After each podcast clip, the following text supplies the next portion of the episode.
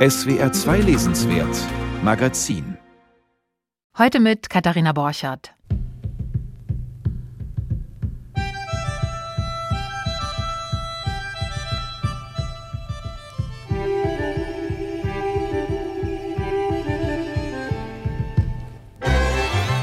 Heute geht es um China und um Argentinien. Ich freue mich unter anderem auf ein längeres Gespräch mit Lin Hirse und Yannick Hanbiao-Federer. Beide haben eine halbchinesische Herkunft und schreiben darüber in ihren neuen Romanen, wovon wir träumen und Tao. Auf SWR 2 sind die beiden gleich gemeinsam im Gespräch. Außerdem schauen wir uns den neuen Roman von Mariana Enriquez an, Unser Teil der Nacht. Wirkt wie Horror, ist es auch, ist aber zugleich ein Politporträt von Argentinien, das es in sich hat. Die passende Musik dazu macht das argentinische Sexteto Major. Silbando heißt ihr Album. Doch zuerst einmal lesen wir den neuen Roman von Sibylle Berg. Er heißt RCE, Remote Code Execution, und er ist diese Woche erschienen.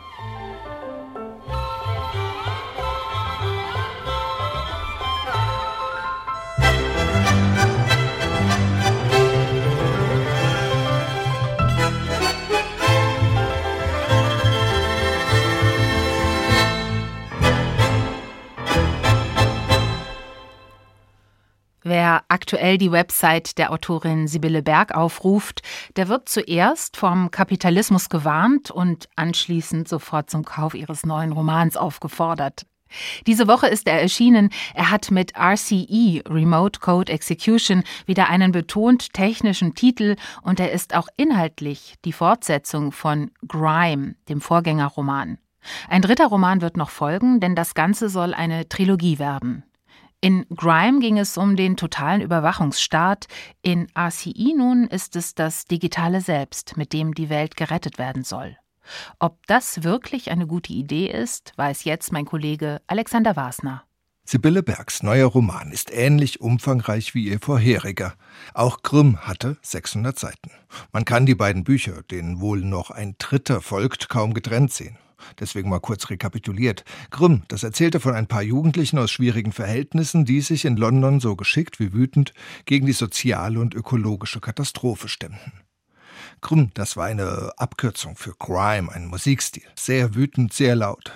Viele Personen kennt man schon aus dem ersten Teil, vielleicht verzichtet Sibylle Berg deshalb in RCI oder RCE weitgehend auf Charakterisierungen und verlegt sich noch stärker auf die Schwächen der Welt.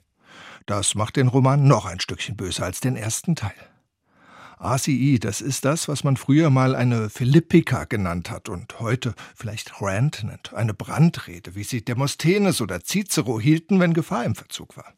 Meistens brachten die Reden allerdings wenig.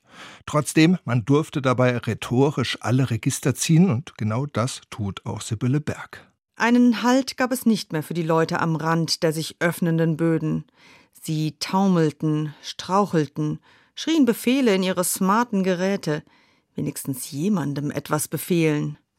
Hauptsache Arbeit stöhnten sie und schleppten sich in Großraumbüros, in denen sie beschäftigt wurden, mit der Programmierung dessen, was sie unnütz machen würde. Man bräuchte einen Neustart. Aber wer sollte das tun? Und was sollte danach kommen? Wogegen sollte man sein und kämpfen und anschreien? Ganz schön viele Fragen für eine allwissende Erzählerin. Nein, es kommt keiner gut weg. Verlierer sind wir alle unterhalb der Gewichtsklasse 100 Millionen Euro Vermögen. Es geht um oben und unten, um das, was die Gesellschaft zerreißt, während sie Diversitätsdiskussionen führt. Es geht darum 600 Seiten lang und es gibt auch einen, naja, Plot. Der hat so eine ähnliche Funktion wie in den Romanen von Michael Crichton oder Frank Schätzing. Man nimmt eine Weltbedrohung, eine Verschwörung oder so und erzählt dann einen Countdown, irgendetwas unabänderlich auf uns zurollendes. Bei Sibylle Berg ist das ein Fünfjahresplan zum Umsturz der Weltordnung. Geschmiedet oder, das Wortspiel muss jetzt sein, ausgehackt von einer weltweit agierenden Hackertruppe. Alles also viel größer als im vorherigen Roman Grimm. Statt um London geht es in RCI um die ganze Welt, die sich zwischen Klimakatastrophe, Bankenkollaps und Totalüberwachung zerreißt und in der die Menschen Insektenburger essen müssen. Jeder hier hatte doch eine Wut, weil sie sahen, dass die Erde brannte oder ihre Zukunft auf dem Mars oder in einem neoliberalen Versuchslabor stattfinden würde. Sie waren sicher, das Richtige zu denken, zu tun. wie alle Menschen. RCE, der Titel des Romans, heißt, wenn man die Abkürzung auflöst oder in Digitalenglisch unzippt, Remote Code Execution, also ferngesteuerte Programmausführung auf digitalen Endgeräten. Damit lässt sich viel Unfug anstellen. Vor allem, wenn man, wie gesagt, das Buch ist eine Philippika, Fairness auch erzählerisch nicht mehr als Wert ansieht. Wer um sein Leben kämpft, darf alles. Falschmeldungen verbreiten, sich in laufende Fernsehprogramme und auf Nachrichtenseiten einhacken, Verschwörungstheorien und gefälschte Videos in Umlauf bringen. Das machen die positiv gezeichneten Helden, während ihnen eine Allianz von Papst, Hohenzollern, Altnazis, Tech-Giganten gegenübersteht. Es geht, wie gesagt, um oben und unten, ganz klassisch, ganz einfach. Die einen versuchen, die Massen zu manipulieren, die anderen werden durch Fernsehen, Games und soziale Medien systematisch verblödet. Wie das geschieht, das ist vielleicht der spannendste Aspekt des Romans, denn Sibylle Berg scheint mehr Aufwand in die Recherche als in die literarische Gestaltung gesteckt zu haben. Man staunt über die Unmengen an Indizien, die das Buch auffährt, um die ethische Gesamtwurstigkeit des Kapitalismus zu beweisen.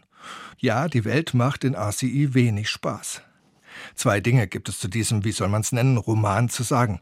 Erstens, er scheint in einer gewissen Ungeduld fertig geworden zu sein. Ab circa Seite 400 aber wurde mir einfach zu viel geschimpft und gemäkelt und es waren gar keine Personen mehr spürbar, sondern nur noch eine miese, petrige Erzählerinnenstimme. Und nicht nur ich hatte scheinbar einen Hänger, denn es sind hanebüchene Fehler im Buch. Sätze doppelt, Worte fehlen, Zeiten falsch gesetzt, aus abgeschafft wird angeschafft, aus Nerd, Neid. Man merkt, der Gestus der Dauerempörung ermüdet jede Korrekturleserin und vielleicht sogar die Autorin. Und zweitens, das ist der interessantere Eindruck, diese apokalyptische Philippika wird von der aktuellen Nachrichtenlage gerade stark wirkungsgehemmt. Das Buch erscheint natürlich in die Klimakatastrophe und eine sich anbahnende Wirtschaftskrise hinein, aber halt viel bewusster noch in die Pandemie und in einen Krieg. Beides Angelegenheiten, die im Roman keine Rolle spielen. RCE ist eher sowas wie ein Weckruf an Fridays for Future, dass sich die Ökologie nicht von der sozialen Frage ablösen lässt. Und genau das macht Sibylle Berg dann trotzdem zu einer der wichtigen deutschsprachigen Autorinnen, besonders für jüngere LeserInnen. Sibylle Berg, ich leg mich da mal fest, diese Erzählstimme hat einen Namen, Sie ist schlecht gelaunt, wütend, zornig. Aber es gibt, anders als zum Beispiel in vielen Romanen bei Michel Welbeck, etwas zum Hoffen. Es gibt ein Ziel. Stattdessen gibt es sowas wie eine Möglichkeit des Innehaltens. Und die ist dann schon wieder fast christlich. Gegen Ende sind die Schurken gewichen, die Menschen stehen rum und dann heißt es, und das ist mein Lieblingssatz im ganzen Buch, Einige Menschen diskutieren seit Stunden darüber, ob sie einen Stein werfen sollen. Hier zieht sich Sibylle Bergs Weltbeschimpfung ins Rhetorische zurück. Das kommunikative Handeln wird wieder ins Recht gesetzt. Reden ist mindestens Silber und Hoffen ist Gold. Dieses Morgen, wenn alles von vorne beginnt. Aber vielleicht wird es dieses Mal besser. Das sind die letzten Worte des Romans. Wie die handlungsmäßig motiviert sind, wird nicht verraten. Aber dafür das Buch als Brandrede empfohlen. Trotz der sprachlich manchmal ärgerlichen Schlampigkeit und trotz der gerade verrückten Weltlage, Sibylle Bergs Buch ist interessant, denn manchmal ist, wer schwarz sieht, in Wirklichkeit ganz schön hellsichtig.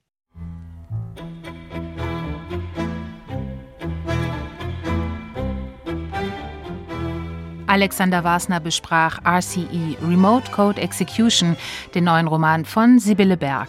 Erschienen ist der Roman diese Woche bei Kiepenheuer und Witsch.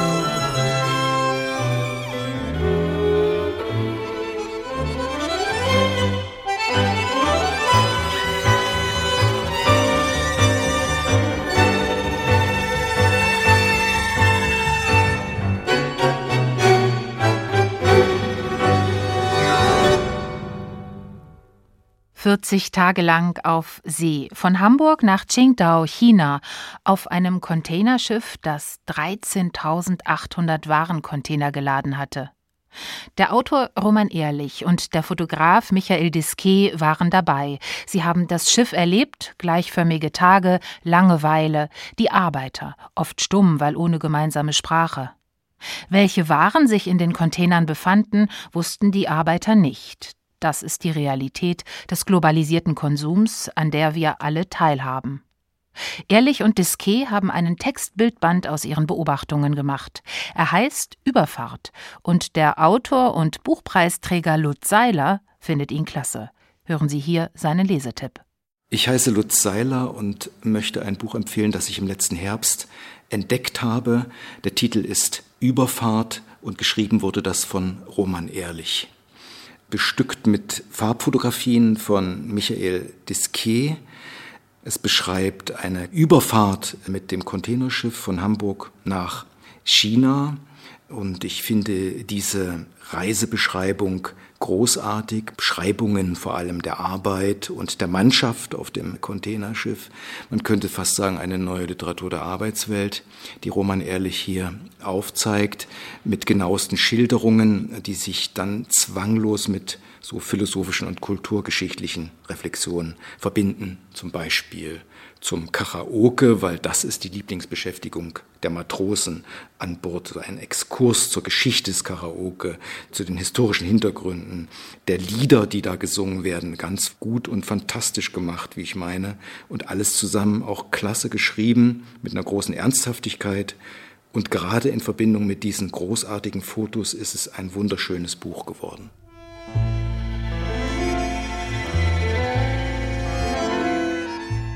Der Autor Lutz Seiler empfiehlt Überfahrt, den Textbildband von Roman Ehrlich und Michael Disquet. Der Band ist bei Spector Books erschienen und weil Papier, Bindung und Druck außerordentlich sind, hat die Stiftung Buchkunst den Band als eines der schönsten Bücher 2021 ausgezeichnet.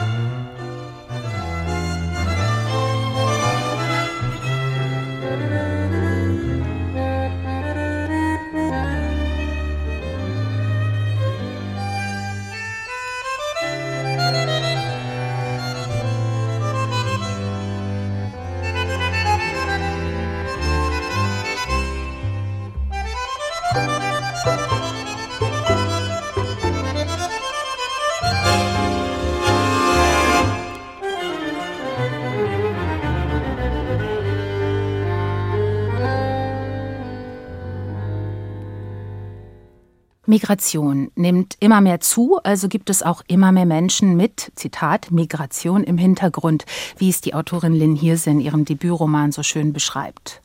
Und deswegen gibt es auch immer mehr Bücher, die sich mit dieser Erfahrung befassen. Das kann die eigene Um- oder Übersiedlung sein, es kann aber auch die der Eltern oder Großeltern betreffen. Denn das Gefühl, in einem Land zu sein, aber zu einem anderen auch noch ein bisschen zu gehören, dieses Gefühl kennen immer mehr Menschen. Darüber geschrieben haben ganz aktuell Lin Hirse und Yannick Hanbiau-Federer. Beide sind Deutsche, beide haben eine halbchinesische Herkunft und ihre neuen Romane heißen Wovon wir träumen und Tao. Und beide sind mir zugeschaltet aus Berlin und aus Köln. Guten Tag, Frau Hirse. Guten Tag, Herr Federer. Hallo. Hallo. Nachdenken über die eigene Herkunft, vielleicht auch über den ja, kulturellen Mix im eigenen Alltag. Darüber gibt es schon Bücher, vor allem von Autorinnen und Autoren, vor allem türkischer und arabischer Herkunft, von asiatischen Einwanderern oder auch Einwandererkindern äh, nach Deutschland. Da gibt es bislang kaum etwas dazu. Wie kommt das? Tja, wenn ich darauf die Antwort hätte, dann wäre ich wahrscheinlich, habe ich glaube ich nicht unbedingt. Ich würde sagen, einerseits liegt natürlich nahe, dass äh, die Gruppe von Asiatinnen in Deutschland eher klein ist oder Ostasiaten. Deswegen würde ich sagen, das leitet sich eben ab. Die türkische Community ist zum Beispiel viel größer. Daran mag es liegen. Das ist auch nur eine Vermutung von mir, würde ich jetzt aber erstmal naheliegend finden.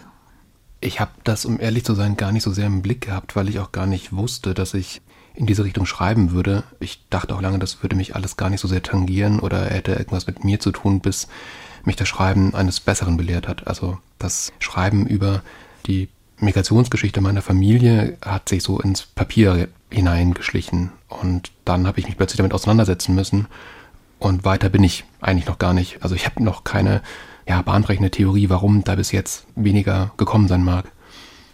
Im angloamerikanischen Raum gibt es sicherlich schon sehr, sehr viel mehr Bücher von Asian Americans oder Asian Canadians. Aber ich finde, in Deutschland ist es relativ wenig. Es kam vor kurzem ein Roman von Hue Pham, die sich mit ihrer vietnamesischen Familie auseinandergesetzt hat. Und sie beide, sie haben jetzt über ihre, ja, quasi halb chinesische Herkunft geschrieben. Herr Federer, bei Ihnen ist es der Vater, Frau Hirse, bei Ihnen ist es die Mutter. Ja, Herr Federer sagte gerade schon, bei ihm hat sich das so ins Schreiben hineingeschlichen, das Nachdenken über China und die Verbindung zu China. Wie war es bei Ihnen, Frau Hirse? Auch reingeschlichen oder geplant? Ach, ich glaube, hineingeschlichen passt nicht so richtig bei mir, aber geplant irgendwie auch nicht, weil tatsächlich der Ausgangspunkt meines Schreibens war nicht, dass ich gesagt habe, ich will jetzt die Migrationsgeschichte meiner Familie aufschreiben. Und das ist ja auch der Roman nicht ausschließlich. Und für mich auch ehrlich gesagt gar nicht so sehr. Ich habe halt gedacht, ich kann über das schreiben, was ich kenne, jetzt zumindest für diesen ersten Roman und von dem ausgehen, was mir bekannt ist. Und auch für die Erzählerin zum Beispiel in dem Roman ist das einfach ihre Lebensrealität und sie beschreibt eben Familienverhältnisse, die wahrscheinlich man auf ähnliche Art auch in jedem anderen Kontext sozusagen setzen könnte. Aber er spielt eben nun mal in China. Also nicht geschlichen, aber auch nicht äh, am Reißbrett entworfen, würde ich sagen. Ja, die Lin, die Erzählerin in ihrem Roman, wovon wir träumen, den schauen wir uns jetzt mal genauer an. Die Mutter von Lin im Roman ist Chinesin. Sie selbst ist aufgewachsen in Niedersachsen. Jetzt lebt sie in Berlin. Das ist alles so ähnlich wie bei Ihnen, Lin Hirse. Und ihre Hauptfigur heißt eben auch Lin. Wie viel Lin Hirse steckt denn in Lin? Ich sage darauf gerne alles und nur ein Teil. Und dann klingt das immer kurz sehr abgegriffen irgendwie auf eine Art, auch für mich selbst. Aber ich finde darin immer noch ziemlich viel Wahrheit. Also tatsächlich auch beim Schreiben von so einer Romanfigur ist es ja dann irgendwann so, dass ich gelernt habe, irgendwie die mit Abstand zu betrachten und auch mit einem anderen Abstand, als ich vielleicht fähig wäre, mich selbst zu betrachten. Und das hat irgendwann gut getan zu merken, dass wir überhaupt nicht deckungsgleich die gleiche Person sind, auch wenn es natürlich sehr, sehr viele Ähnlichkeiten und biografische Elemente gibt, wo die beiden sich ähneln oder wo es sich überschneidet. Da in diesem Roman auch der Vater überhaupt keine Rolle spielt, nehme ich an, ist es auch wenn dann ohnehin nur ein Ausschnitt ihres Lebens. Absolut. Um Lynn aus dem Roman etwas besser kennenzulernen, haben Sie eine kleine, klitzekleine Lesepassage ausgewählt. Die stammt aus einem Brief, den Lynn an die Mutter schreibt. Wollen Sie kurz den Kontext erklären und dann die Szene vorlesen? Genau, zum Kontext vielleicht diese Briefpassage, die steht relativ spät im Buch auf eine Art und Weise, wie es ja in vielen Romanen mit äh, Protagonistinnen so ist, begleitet man die Erzählerin eben auch auf einer Reise, einer inneren und einer äußeren. Und sie beschäftigt sich eben wahnsinnig viel mit ihrem Verhältnis zu ihrer Mutter. Und das ist sozusagen die direkte Ansprache. Also es gibt einen Moment, da sie beschreibt vorher, wie sehr sie zögert, wie sehr sie immer wartet, dass sie irgendwie das Gefühl hat, sie muss einen Brief schreiben, weil sie darin vielleicht Sachen sagen kann, die sie ihrer Mutter nicht ins Gesicht sagen kann oder für sie sie sonst keine Worte findet. Und dann schreibt sie eben diesen Brief. Genau, und das ist ein Ausschnitt aus diesem Brief. Manchmal gebe ich mir große Mühe, ganz anders zu sein als du. Dann tue ich Dinge, die du nicht magst. Ich trage die Haare kurz. Ich rauche, obwohl es mir nicht schmeckt. Ich trage Kleidung, die mich ein bisschen unter sich verschwinden lässt, manchmal secondhand, manchmal mit Löchern, so dass ich in deinen Worten darin aussehe wie ein Penner. Manchmal esse ich ein Eis und trinke direkt danach heißen Tee. Ich schlafe mit Männern, die ich niemals heiraten will. Ich gebe Menschen zu viel von mir, ohne vorher zu prüfen, ob sie es verdient haben. Ich versuche, mich über das hinauszudehnen, was dein Leben ist, denn so ist es doch in den Geschichten, in denen die Kinder immer noch mehr haben sollen als die Generationen vor ihnen. Trotzdem komme ich immer wieder bei dir an. Dankeschön. Dankeschön, Lynn Hirse. Kleine Passage aus Wovon wir träumen. Ja, du und dir, das ist die Mutter. Das ist die für Lin im Roman wichtigste Person im Leben. Ähm, die Mutter stammt aus Shanghai, wo es auch eine Großmutter gibt, äh, die Abu genannt wird. Großmutter und eine ganze Familie. Die Großmutter wird zu Anfang des Romans zu Grabe getragen und taucht in vielen Erinnerungen immer wieder auf. Denn Lin war oft zu Besuch bei der chinesischen Familie Und äh, ja, es ist eine matrilineare Geschichte, die Sie da erzählen. Tochter, Mutter, Großmutter. Warum war es Ihnen so wichtig, so eine Frauenlinie in der Familie zurückzuverfolgen? Auch da würde ich wieder sagen, ich konnte das erzählen, was ich kenne. Und die Geschichte meiner Mutter, lange war die für mich überhaupt kein Thema. Also ich habe mich lange überhaupt gar nicht damit beschäftigt, was meine Mutter vielleicht für ein Leben hatte, bevor sie meine Mutter war. Und ich habe mich. Sie sind, sie sind 1990 geboren. Wann genau. kam Ihre Mutter nach Deutschland? Meine Mutter kam, jetzt muss ich da nicht, ich glaube 86, genau, 86 ist sie nach Deutschland gekommen. Mhm. Und das war für mich einfach lange überhaupt nicht präsent. Für mich war sie einfach die Person, die sie hier ist. So. Und dass sie aber ja schon ein ganzes Leben, also meine Mutter war 35, als sie ausgewandert ist. Ähm, nee, ein bisschen jünger, 33. Also das ist sehr nah an meinem Alter jetzt. Mhm. Und ähm, die Vorstellung, dass sie dann natürlich schon auf eine Art ein ganzes Leben gefühlt auch gelebt hat, also ein Erwachsenwerden und ein, äh, genau ein eigenes Leben in Shanghai hatte, das hat mich einfach sehr beschäftigt und das hat dazu geführt, dass klar war, es muss auch um die Mutter gehen in diesem Roman. Und ich fand es einfach naheliegend, die Frauenfiguren in den Fokus zu stellen, auch weil zum Beispiel mein Großvater mütterlicherseits sehr, sehr früh verstorben ist. Also über den weiß ich noch viel weniger als über meine Großmutter. Und auch die Frage, wie man eigentlich wessen Geschichten erzählen kann, spielt halt eine Rolle in diesem Roman. Und da brauchte ich ein bisschen Material und das hat mir tatsächlich die Geschichte meiner Großmutter mehr gegeben.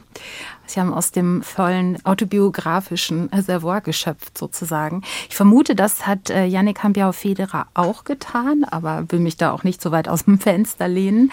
Bei Ihnen ist es im Roman Tau zu Anfang ein bisschen ähnlich. Also ich finde, da passen die Romane fast wie zwei Puzzlestücke ineinander. Bei Ihnen ist es der Großvater, der aus China stammt, haben Sie eben schon erzählt, nach Indonesien Indonesien verkauft als Kind. Er kommt ursprünglich aus Hongkong beziehungsweise aus der näheren Umgebung. Das ist nicht so ganz klar. Und bei Ihnen ist es die Hauptfigur Tobi, der sich auf den Vater und äh, den Großvater zurückbezieht. Dieser Tobi, der stammt aus dem Badischen wiederum, aus der Nähe von Staufen, wie sie selbst auch, aber er hat eben auch chinesische Vorfahren. Dieser Rückbezug, der treibt Tobi um, oder? Warum?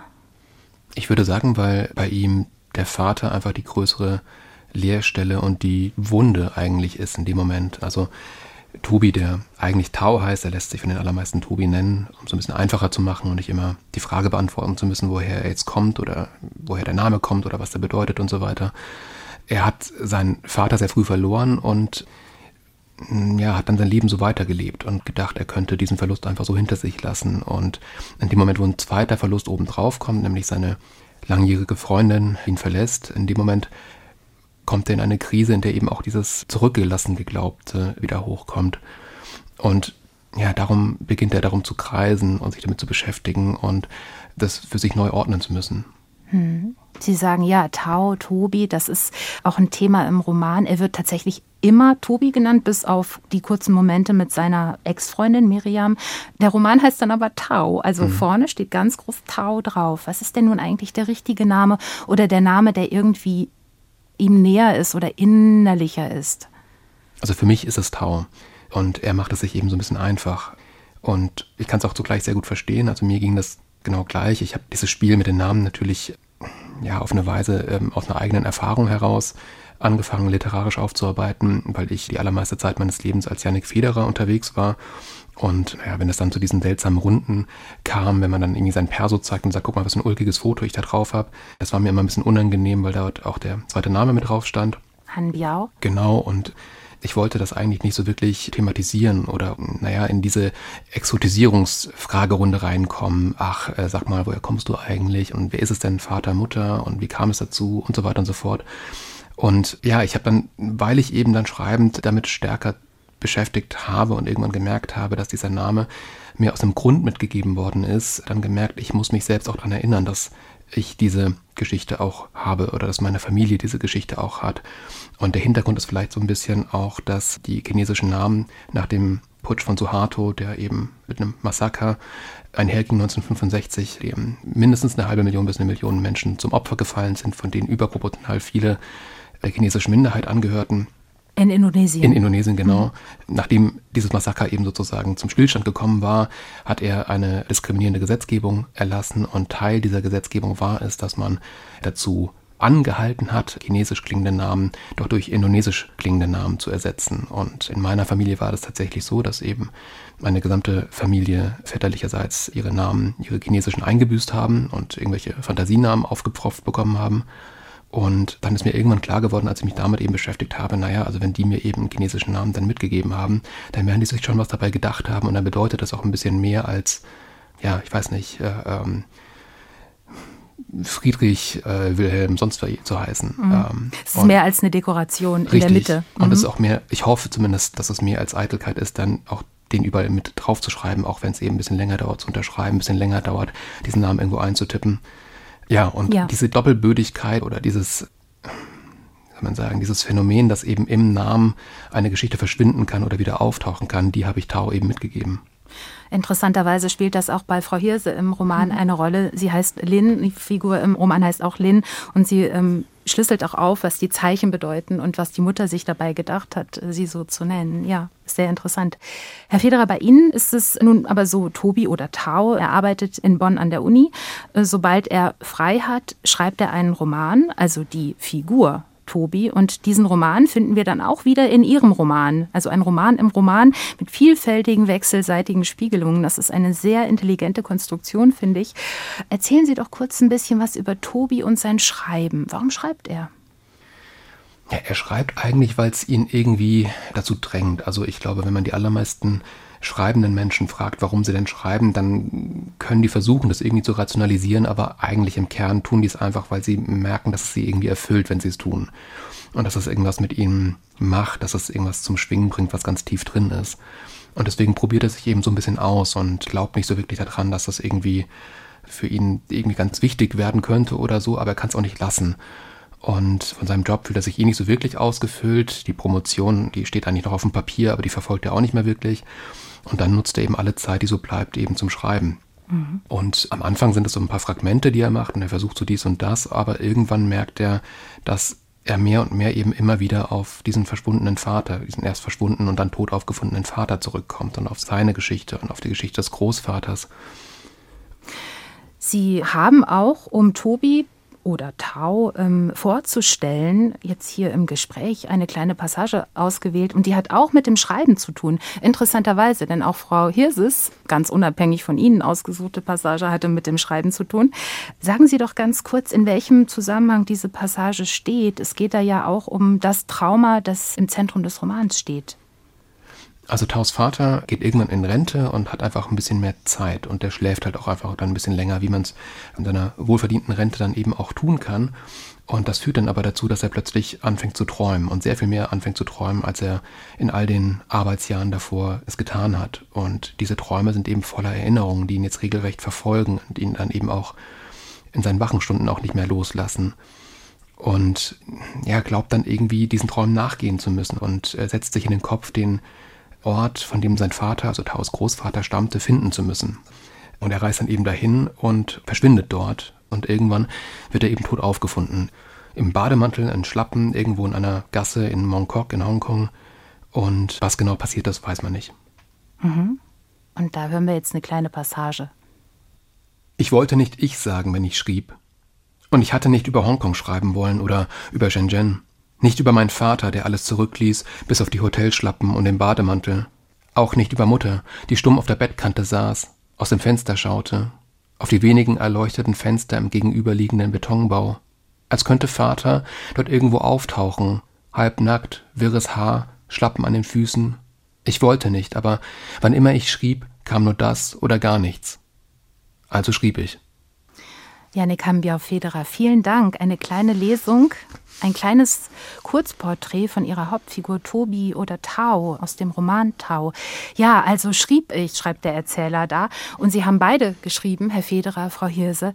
Ihre neuen Bücher sind beide Romane, in die viel Autobiografisches eingeflossen ist. Ähm, warum haben Sie keine Sachtexte geschrieben? Sie arbeiten teils an der Uni, teils für die Zeitung, für die Taz. Also Sie können auch Sachtexte schreiben, Artikel, Reportagen, Essays und sowas. Trotzdem haben Sie sich für eine Fiktion fiktionale Aufarbeitung dieser Geschichte entschieden. Ähm, warum die Form des Romans? Warum Fiktion? Also ich kann, glaube ich, Sachtext schreiben, aber ich wollte nicht. Und ähm, ich dachte aber lustigerweise sehr lange, dass das ein Sachbuch wird. Also nicht lange im Sinne von mehrere Monate, aber ich war am Anfang überzeugt, als ich das Exposé schrieb, auch mit meiner Agentur zusammengearbeitet habe und so, dachte ich, ja, so wie ich das gliedern möchte und worum es gehen soll in diesen Kapiteln. Das Buch teilt sich auch thematisch dann in so bestimmte Kapitel, die teils auch für sich stehen können, die man so einzeln rausziehen kann. Da dachte ich, Genau, es heißt zum Beispiel dann Abstand oder es heißt Träumen oder Jade zum Beispiel. Genau. Gibt es drei äh, Kapitel, die heißen Jade. Also es sind wirklich thematische Gliederungen, die genau. trotzdem aber was Erzählerisches haben. Ja, und ich glaube, ich kam sehr aus meiner journalistischen Arbeit heraus, habe aber auch da schon immer gemerkt, ich schreibe ja zum Beispiel auch Kolumne und habe da immer das Gefühl, ich möchte das denen, was journalistisches Schreiben ist. Mich interessieren Grenzbereiche. Ich finde das spannend, da wo man vielleicht von einem Genre ins andere kippen kann und wie viel das geht und wie wenig. Und für mich war das Romanschreiben in der Hinsicht ein totales Geschenk, weil ich Sprache so benutzen konnte, wie ich wollte und Sprache eben nicht nur als Informationsträgerin immer verstehen musste. Deswegen ist Wovon wir träumen ein Roman. Ja. Herr Federer, wie war es bei Ihnen? Was kann die Fiktion vielleicht besser als ein Sachtext? Kommt man da der Wahrheit womöglich näher? Ja, ich habe es, glaube ich, gerade eben schon versucht, ein bisschen anzudeuten. Also ich musste das Ganze eben so ein bisschen von mir wegrücken, um überhaupt erzählen zu können. Und das hat natürlich auch damit zu tun, dass ich sag mal, beide Traumata dieser Migrationsgeschichte, also einerseits die Tatsache, dass mein Großvater eben aus seiner Familie gerissen wurde und verkauft wurde, als auch dann die politischen Umstände in Indonesien, das Massaker von 65, die Diskriminierung, die Pogrome 73, 75, die es gegeben hat, 98 gab es den letzten größeren Pogrom gegen die chinesische Minderheit in Indonesien. All das war in meiner Familie sehr von Schweigen begleitet. Und das hat insofern was Traumatisches, als, naja, Trauma ja bedeutet, dass man etwas nicht los wird, dass etwas andauernd präsent ist und man es eben gerade nicht zur Erinnerung verarbeiten kann, also den Dingen, die geschehen sind, einen Ort geben kann. Und ich habe irgendwann gemerkt, dass dieses Verschweigen, dieses Vergessenwollen auf eine Weise eben mir ganz implizit mitgegeben worden ist. Also mir ist nicht gesagt worden, darüber reden wir nicht, sondern ich habe einfach gelernt und abgeschaut, unbewusst, dass man das so tut. Entsprechend hatte ich da wirklich Angst, mich dem zu nähern und habe aber gemerkt, ich musste aber dran. Und die Fiktionalisierung war in dem Moment für mich wie ein Schutzschild, wie eine Möglichkeit, überhaupt ansetzen zu können. Mhm. Haben Sie beide denn das Gefühl, sich mit Ihren Romanen jetzt mehr an China oder China und Indonesien herangeschrieben zu haben? Oder haben Sie eher das Gefühl, sich auch ein bisschen losgeschrieben zu haben? Im Sinne von, das habe ich jetzt bearbeitet und ja, das Buch ist auch ein bisschen der Karton, wo ich die Geschichten reingepackt habe? Hm, gute Frage. Weder noch, glaube ich. Also natürlich also ich merke, dass es bei mir jetzt einen Abstand gibt zu diesem Buch und zu dieser Geschichte, einen gesunden, glaube ich. Also der tut mir wahnsinnig gut. Ich dachte, ich werde diese Dinge dann nicht mehr los, nachdem ich so tief in ihnen drin war. Und die sind natürlich immer noch auf eine Art präsent, aber nicht mehr so laut in mir, dadurch, dass sie jetzt einen Platz gefunden haben. So, also das würde ich auf jeden Fall sagen. Gleichzeitig denke ich, erschöpft ist vielleicht die Geschichte, wenn man den Fokus betrachtet, die Mutter und dann die Mutter der Mutter und diese Art der Erzählweise, aber natürlich nicht dieses Thema von Herkünften oder von Familiengeschichte und von dieser Frage nach Zugehörigkeit. Das ist schon eins, was mich wahrscheinlich weiterhin begleiten wird. So die Frage ist nur, ob ich mich nochmal dafür entscheiden würde, jetzt darüber literarisch zu schreiben zum Beispiel. Das weiß ich nicht. Herr Federer, wie ist es bei Ihnen? Mir hat die Arbeit an dem Buch auf jeden Fall die Möglichkeit gegeben, all das, was ich nur ganz vage wusste, eben einmal in Recherchen aufzuarbeiten. Also ich habe sehr viel Forschungsliteratur gewälzt und in Zeitungsarchiven gekramt und bin dann aber eben auch irgendwann sehr stark ins Gespräch mit meiner Familie gegangen, habe nachgefragt und das hat natürlich auch ermöglicht, dass ich mit meiner Familie in einen Modus gekommen bin, in dem wir über diese Dinge sprechen können und Zumindest mir hat es gut getan, aber ich habe auch das Gefühl, dass in meiner Familie dieses Gespräch auch gut ist. Und dieses Gespräch ermöglichen Sie über die Bücher jetzt auch anderen, also nicht nur andere Geschichten, fremde Geschichten, Ihre Geschichten zu lesen, äh, mitzufühlen und zu verstehen, sondern sicherlich auch Gespräche vielleicht in anderen Familien mit Migration oder auch ohne Migration anzuregen. Lynn Hirse und Yannick Hambiau-Federer, vielen Dank für dieses Gespräch. Danke für die Einladung. Ja, vielen Dank. Wir sprachen über Ihre neuen Bücher und ich finde beide ganz bemerkenswert. Also nicht nur klug konstruiert, äh, sondern auch mit ganz starkem eigenem Erzählton. Und die Bücher heißen Wovon wir träumen, erschienen im Piper Verlag und Tau erschienen bei Surkamp. Und das sei am Ende auch noch kurz erwähnt, wer Janik Hambiau-Federer live erleben möchte, der kann das am kommenden Donnerstag, 12. Mai, in Staufen bei Freiburg, also in seiner alten Heimat. Die Lesung findet statt im Stubenhaus in Staufen nächsten Donnerstag abends um halb acht.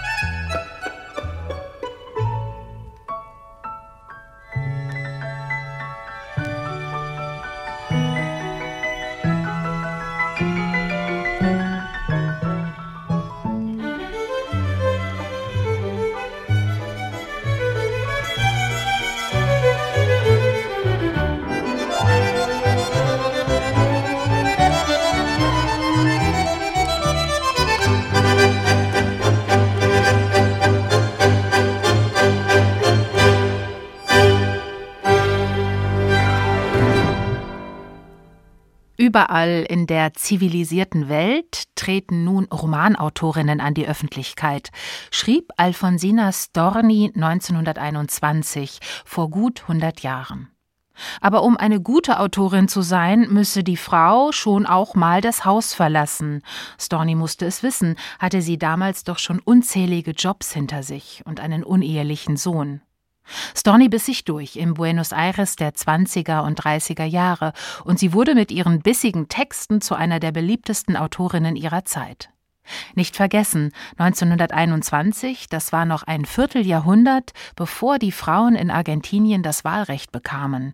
Das kam erst 1947.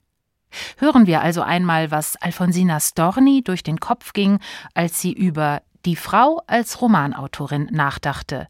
Den Text liest Sophia Flesch-Baldin. Überall in der zivilisierten Welt treten nun Romanautorinnen an die Öffentlichkeit. Das ist bemerkenswert.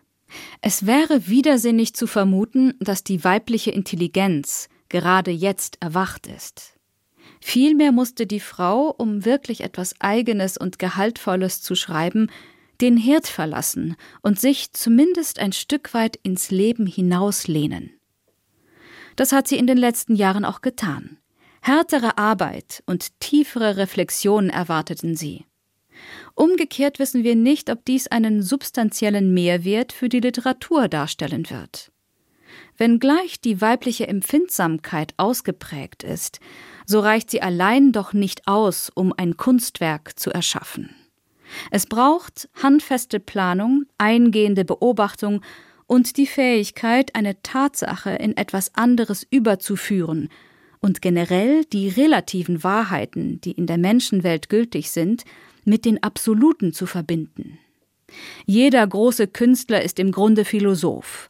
Die besondere Haltung, mit der er das Leben beobachtet, rührt daher, dass er sich ganz von seiner persönlichen Moral zu lösen vermag um unter die Oberfläche der Dinge vorstoßen zu können.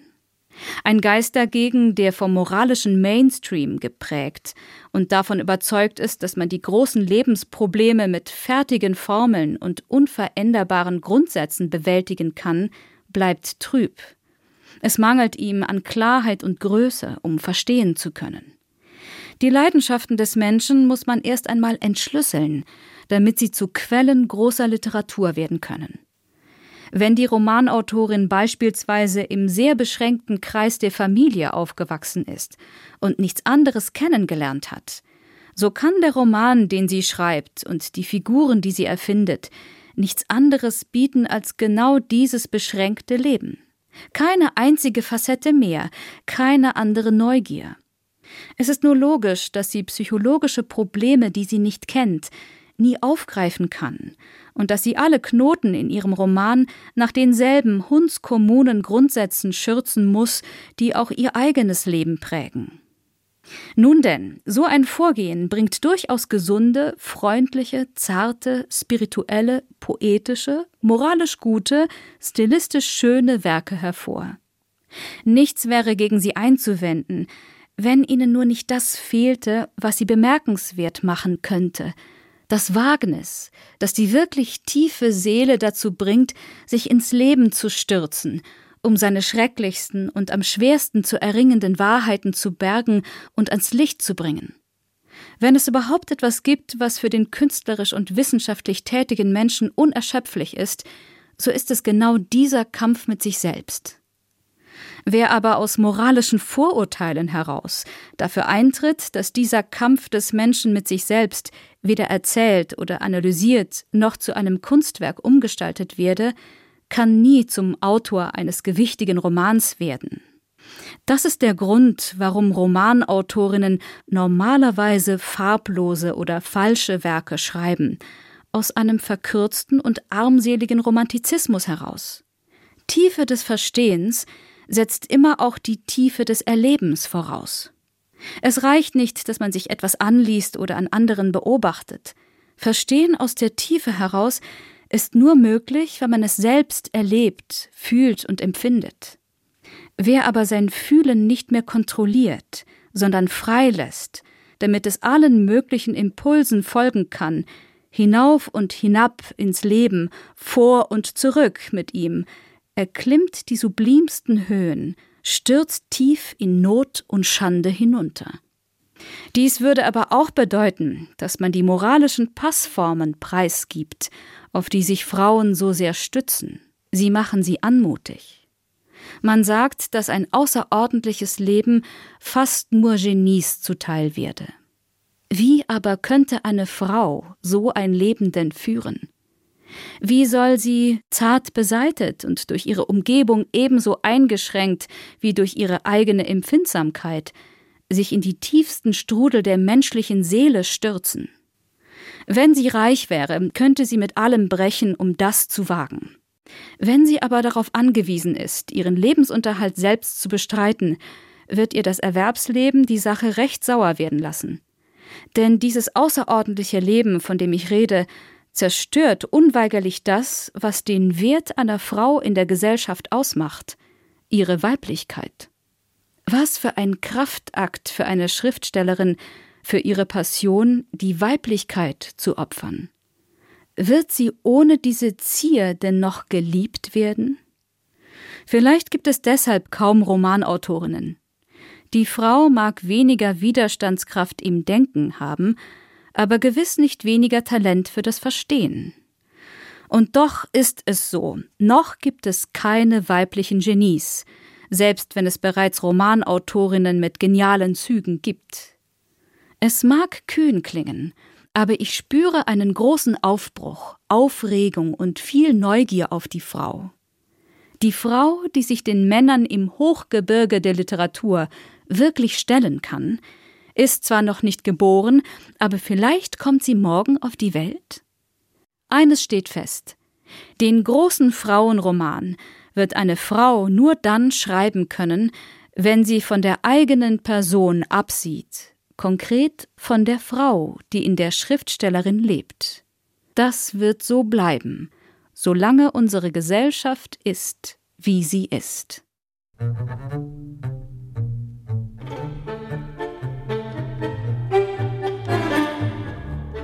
Sophia Flesch-Baldin las Die Frau als Romanautorin, eine Glosse der Argentinierin Alfonsina Storni. Sie schrieb den Text im Jahr 1921. Was daran stimmt so noch heute? Was stimmt nicht mehr? Hat vielleicht nie gestimmt? Was davon gilt für Frauen, aber genauso für Männer? Ein Text, der diskutiert werden will. Sie können ihn auf unserer Homepage swr2.de auch gerne noch einmal nachhören.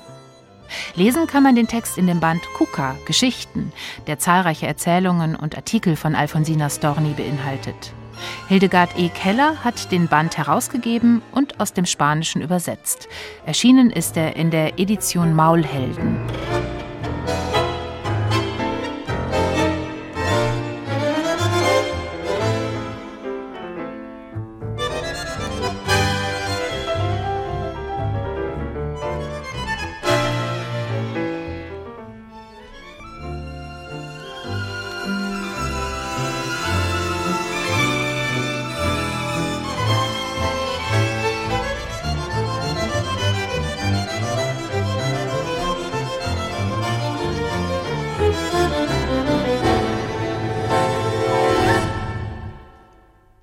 Wir bleiben in Argentinien, machen aber einen sehr spürbaren Sprung von 100 Jahren und landen bei Mariana Enriquez. Die hat mit Unser Teil der Nacht einen Politroman mit Horrorelementen geschrieben. Horror erlebt gerade eine Renaissance in Lateinamerika. Nuevo Gótico Latinoamericano heißt das beliebte Genre. Kein Wunder, schließlich sei die Geschichte Lateinamerikas, Zitat, eine einzige Horrorgeschichte. Das sagte Mariana Enriquez erst kürzlich in einem Interview. Sie selbst wuchs während der Militärdiktatur der 70er, 80er Jahre auf. Heute lebt sie in der Nähe einer Autobahn, die über das Gelände eines ehemaligen Gefangenenlagers führt. Immer wenn dort gebaut wird, werden wieder Skelette zutage befördert. Es sind die Überbleibsel von damals verschleppten und verschwundenen Menschen. Viktoria Eglau stellt unser Teil der Nacht nun vor und hat auch mit der Autorin gesprochen. Unser Teil der Nacht beginnt am helllichten Tag, mitten im argentinischen Hochsommer, wie ein Roadmovie. Juan steigt mit seinem kleinen Sohn Gaspar ins Auto. Er packt eine Picknickkühlbox ein, denn die Fahrt von der Hauptstadt Buenos Aires in die Provinz Misiones im Nordosten Argentiniens ist lang. Unterwegs frühstücken sie in einer Bar. Der Junge bekommt heiße Schokolade und süßes Gebäck. Dass dies aber keine idyllische Urlaubsreise ist, wird schon nach wenigen Seiten klar. Sein Sohn musste hinten sitzen, obwohl er ihn lieber neben sich gehabt hätte. Aber das war verboten und er durfte keinen Ärger mit der Polizei oder dem Militär bekommen, die die Landstraßen brutal überwachten. Mariana Enriquez hat den ersten Teil ihres 800-Seiten-Romans im Jahr 1981 angesiedelt, in der beklemmenden Atmosphäre der argentinischen Militärdiktatur unter Jorge Rafael Videla und anderen Generälen. Tausende von Menschen hatte das Regime damals in Nacht- und Nebelaktionen verschleppt und umgebracht, die Leichen in anonymen Gräbern verscharrt oder ins Meer geworfen. Die Diktaturopfer werden in Argentinien bis heute Verschwundene genannt. Vor diesem schon sehr düsteren Hintergrund entfaltet Enriquez ihren verstörenden Roman über realhistorischen und erfundenen Horror. Die Grenzen sind zuweilen fließend. Familienvater Juan etwa dient einem skrupellosen Geheimbund als Medium. Nur Juan hat die Gabe, mit der Dunkelheit zu kommunizieren. Diese abstrakte Gottheit beten die Mitglieder des Ordens an, von ihr versprechen sie sich Unsterblichkeit. Und dafür sind sie bereit, Menschen zu opfern. Eine Erfindung der Autorin Mariana Enriquez, aber eine mit politischem Hintersinn. No quería que tuviese forma, quería que tuviesen los fieles esa especie de fanatismo. Ich wollte eine formlose Gottheit. Ihre Anhänger glauben mit blindem Fanatismus, dass die Dunkelheit zu ihnen spricht. Dass diese Gottheit Menschen verschwinden lässt, ist eine ziemlich offensichtliche Metapher dessen, was in den lateinamerikanischen Diktaturen geschah. De las dictaduras latinoamericanas en particular. Enriques Schilderungen blutiger Rituale und übernatürlicher Phänomene in einer eher nüchternen Sprache sind nichts für zart Beseitete. Hier etwa schildert sie eine Zeremonie, bei der das Medium Juan die nach Menschenopfern gierende Dunkelheit anlockt. Als nächstes kamen zwei Frauen Hand in Hand, eine jung, die andere alt, Mutter und Tochter. Die Dunkelheit packte die Alte am Kopf und einen Moment lang lief ihr enthaupteter Körper noch weiter. Die Junge sah nicht mal hin oder war nicht schockiert, falls sie es tat. Sie trat entschlossen lächelnd in die Dunkelheit und zerrte den kopflosen Körper am Arm hinter sich her. Als sie verschwanden, ließen sie nur eine rote Spur zurück von dem Blut, das aus der Halsschlagader auf die Gläubigen in den ersten Reihen gespritzt war. Passagen dieser Art gibt es viele in dem Roman Unser Teil der Nacht. Die Herzen vieler Gothic-Fans lassen sie sicher höher schlagen. Mariana Enriquez gilt inzwischen als eine Art weiblicher südamerikanischer Stephen King. Sie selbst bezeichnet den US-amerikanischen Autor unumwunden als Vorbild. Wie bei King hat auch der Schrecken bei Enriquez immer etwas mit der Wirklichkeit zu tun. Sie interessiere, was der argentinischen Gesellschaft Angst macht, sagt die 48-jährige Schriftstellerin. Die Herrschaft der Militärs, von denen heute viele im Gefängnis sitzen, erlebte Mariana Enriquez als Kind. Schon bald nach Argentiniens Rückkehr zur Demokratie 1983 begannen die Diktaturopfer, die überlebt hatten, Zeugnis abzulegen und es kam auch zu einer literarischen Aufarbeitung. Viele Schriftsteller, aber auch Kino- und Theaterschaffende haben nach einer gewissen Zeit angefangen, das Thema Diktatur nicht mehr nur ernst und gemessen zu behandeln, sondern auch mal ironisch oder provokativ. Diese Autoren haben auch mir den Weg dafür geebnet, weniger feierlich über das Thema zu schreiben. In Unser Teil der Nacht bleibt Mariana Enriquez dem treu, was sie ihre Obsessionen nennt. Sie hat zum Beispiel eine Leidenschaft für den englischen Okkultismus und sie setzt den heidnischen Kulten ihrer Heimat ein literarisches Denkmal.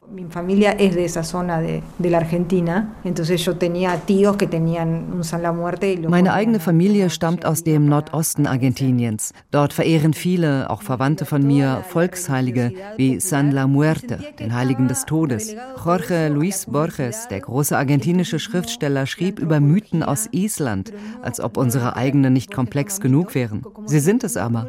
Und ich wollte ihnen durch meinen Roman einen Platz in der Literatur geben. Mariana Enriquez führt ihre Leser durch höchst unterschiedliche Welten, irdische und übernatürliche, ländliche und urbane, durch das Argentinien der Diktatur und durch die 1990er Jahre mit ihren häufigen Bürgerprotesten. Die Autorin schreibt über eine Gesellschaft voller Kontraste, über die Mittelklasse, gebeutelt von den häufigen Wirtschaftskrisen, und über die abgehobene Oberschicht und die Künstler und Bohemians.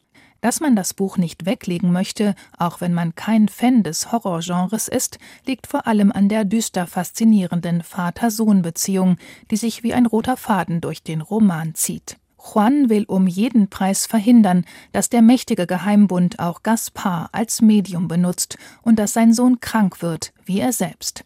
Letztendlich geht es in Unser Teil der Nacht auch um das universelle Thema familiärer Traumata. Können wir diesem Erbe entrinnen?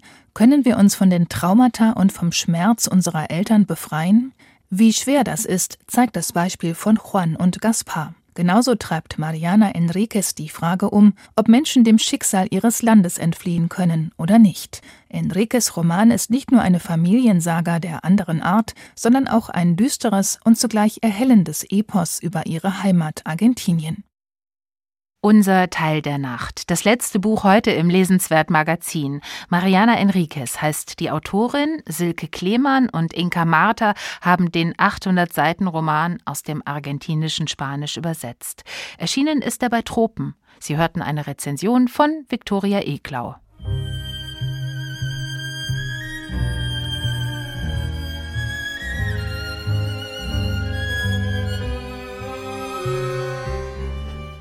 Eine Stunde Lesenswert Magazin, eine Stunde neue Bücher geht zu Ende. Heute besprachen wir RCE, Remote Code Execution von Sibylle Berg, erschienen bei Kiepenheuer und Witsch. Überfahrt, einen Textbildband von Roman Ehrlich und Michael Disquet, Spectre Books. Tau und Wovon wir träumen, die neuen Romane von Yannick Hanbiau-Federer und Lynn Hirse aus dem Surkamp und aus dem Pieper Verlag. Und unser Teil der Nacht von Mariana Enriquez, Tropenverlag. Außerdem gab es eine Lesung aus Kuka Geschichten von Alfonsina Storni, Edition Maulhelden. Diese Beiträge und Buchtitel können Sie auch noch mal nachhören auf unserer Homepage swr2.de oder über die SWR2 App. Jetzt hören Sie hier die Nachrichten und dann das Hörspiel am Sonntag. Heute senden wir Jona, ein Hörspiel von Lothar Trolle. Um die Technik kümmerte sich heute Andrea Gress. Am Mikrofon war Katharina Borchardt.